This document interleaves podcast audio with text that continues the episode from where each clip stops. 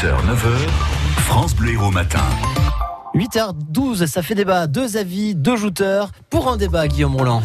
On connaît depuis hier la liste des 18 nouveaux sites retenus pour l'édition 2019 du Loto du patrimoine. Elle a donc été dévoilée euh, pendant le week-end. Et parmi eux, c'est la bonne nouvelle locale, un site hérolté, le fort de Brescou à Agde.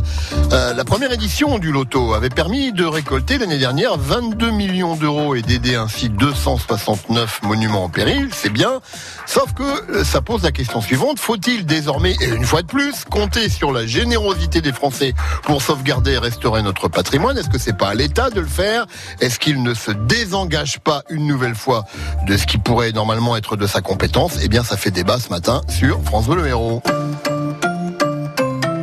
Et qui va jouter ce matin? Eh bien, fin du suspense. Bonjour Annie Girard. Bonjour. Annie Girard, retraitée de l'éducation nationale à Montpellier. Vous allez bien Annie? Je vais très bien. Bon, vous étiez déjà avec nous vendredi hein, pour euh, ce débat à l'occasion de la journée de la femme, puisque vous- étiez trois jouteuses exceptionnellement, hein, peur de rien, Salam Daoui. Et puis bonjour Thierry de Sagalos. Bonjour à vous, ravi d'être en votre compagnie ce Eh ben, matin. ravi de vous retrouver Thierry. Je rappelle que vous êtes coach sportif à Montpellier et animateur du groupe de, de réflexion Montpellier euh, politique. Honneur aux dames, si vous le permettez Thierry. Parfait. Ouais, c'est vieux reste de l'éducation, ça. Euh, Annie, euh, est-ce que hum, il faut désormais donc compter uniquement sur la générosité des Français pour sauvegarder et restaurer notre patrimoine avec ce, ce loto du patrimoine? Vous avez prononcé le mot uniquement. Moi, je dirais pas uniquement, bien sûr. Hein. ah, Je vais rajouter, c'était pas prévu au départ, je reconnais. Il faut aussi compter sur la participation citoyenne selon la volonté de chacun. C'est pour ça que ce loto, c'est nickel. Personne n'est obligé d'en acheter. Ceux qui veulent participer participent. Et c'est une très bonne chose. Voilà. Moi, je, je tiens beaucoup au patrimoine humain de la France. Euh, il fait mon régal quand je me balade dans des régions. Et franchement, il faut pas le laisser se perdre. C'est notre trace. C'est la trace de ceux qui sont passés avant nous. Mm. Et c'est important, qu'ils soient riches, qu'ils soient pauvres, un petit lavoir, un grand château, peu importe.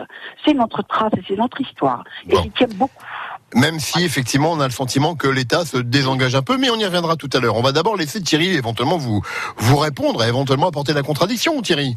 Alors, moi, ce que je trouve hallucinant, euh, c'est que déjà, l'État prélève des taxes sur ce loto. Ouais. C'est-à-dire que les Français vont payer et ça ne va pas aller intégralement euh, au patrimoine. Alors il En paraît que ce serait pas le cas cette année en 2019. Enfin Stéphane Bern dit qu'il est en train de négocier avec les Voilà. ministres, avec Je bon. pense, je pense que Stéphane Bern fait du très bon boulot et il a raison de vouloir euh, euh, faire appel à la générosité des Français, mais Mm. c'est quand même un peu hallucinant de voir que l'État est endetté, en déficit constant, on a les impôts, les taxes les plus élevés du monde et il n'y a jamais d'argent pour rien, quoi. C'est hallucinant. Donc vous êtes en train de nous dire mais où va l'argent? C'est ça? Mais, mais où va l'argent exactement? C'est hallucinant. Euh, Annie, on revient vers vous par rapport au désengagement de l'État. Une fois de plus, quand même, l'État compte un peu sur, euh, sur nous, les Français. bien sûr, pour- Il, y a, il y a un réel problème. Moi, je- là, je suis malheureuse. Enfin, on devrait jouter, mais je suis d'accord avec Thierry. En tout cas, si vraiment l'État prélève des impôts sur ce loto, moi, je joue pas. hein. Je le dis clairement. Ah bah c'était le cas en 2018 en tout cas. Là, en 2018, je me suis fait avoir. J'ai acheté les billets parce que l'idée me plaît énormément. Et puis quand j'ai vu que l'État prélevait, j'ai regretté. Donc cette année, Bernard dit, il prélèvera pas. S'il prélève pas, j'y vais. S'il prélève, je prends pas. Ouais, mais faut- encore faudrait-il le savoir. Et, Oui, enfin bon, voilà. Encore faudrait-il le savoir. Mais les journalistes, là, vous êtes faits pour ça. Vous allez nous informer. Voilà. Bon, j'ai dire oui, non, il prélève, J'ai bien compris le message. Tiens, une réaction sur Facebook que je trouve intéressante. Sandrine qui, qui, qui dit la chose suivante. En 2018, il y a beaucoup d'associations qui se sont retrouvées, qui ont donc bénéficié de ce loto du patrimoine et qui se sont retrouvées avec des sommes mais dont elles ne pouvaient rien faire parce que c'était insuffisant par rapport au projet de restauration ou de réhabilitation euh, des, sites pour lesquels ces associations euh, candidataient. Donc elles se retrouvent avec de l'argent, mais il faut qu'elles aillent chercher de l'argent pour pouvoir mettre au bout parce que sinon elles peuvent pas mener leur opération. C'est le côté un peu pervers de cette euh, opération, loto du patrimoine, Thierry? On- on- les associations vont pas se plaindre de- de- d'avoir de, l'argent et de ne pas en avoir assez. Après, il faut qu'elles aillent aussi euh, chercher peut-être des subventions quand il y en a euh, et peut-être compléter avec des campagnes de crowdfunding, peut-être sur Internet, euh, avec Oui. des personnes qui pourraient aussi donner de l'argent par Internet. Ça se fait beaucoup aujourd'hui. Il faut innover. Euh, moi, je serais pour qu'on n'attende pas tout l'État au départ, hein, mais mais c'est J'ai pas, compris, Thierry. Vous, vous, Oui. Je, je- je serais pour qu'on n'attende pas forcément toujours Ah tout oui. de l'État, Oui. mais, mais dans ce cas, il faudrait aussi que l'État prélève beaucoup moins euh, aux gens et, et les gens pourraient donner davantage euh, pour ce genre d'initiative. Parce que là, le problème, c'est qu'on paye de tous les côtés, quoi. Bon, en tout cas, le fort de Brescou. Donc, oui, pardon Annie, je vous ai interrompu. Oui, non, moi je pense aussi qu'il faut mettre un peu la main à la pâte.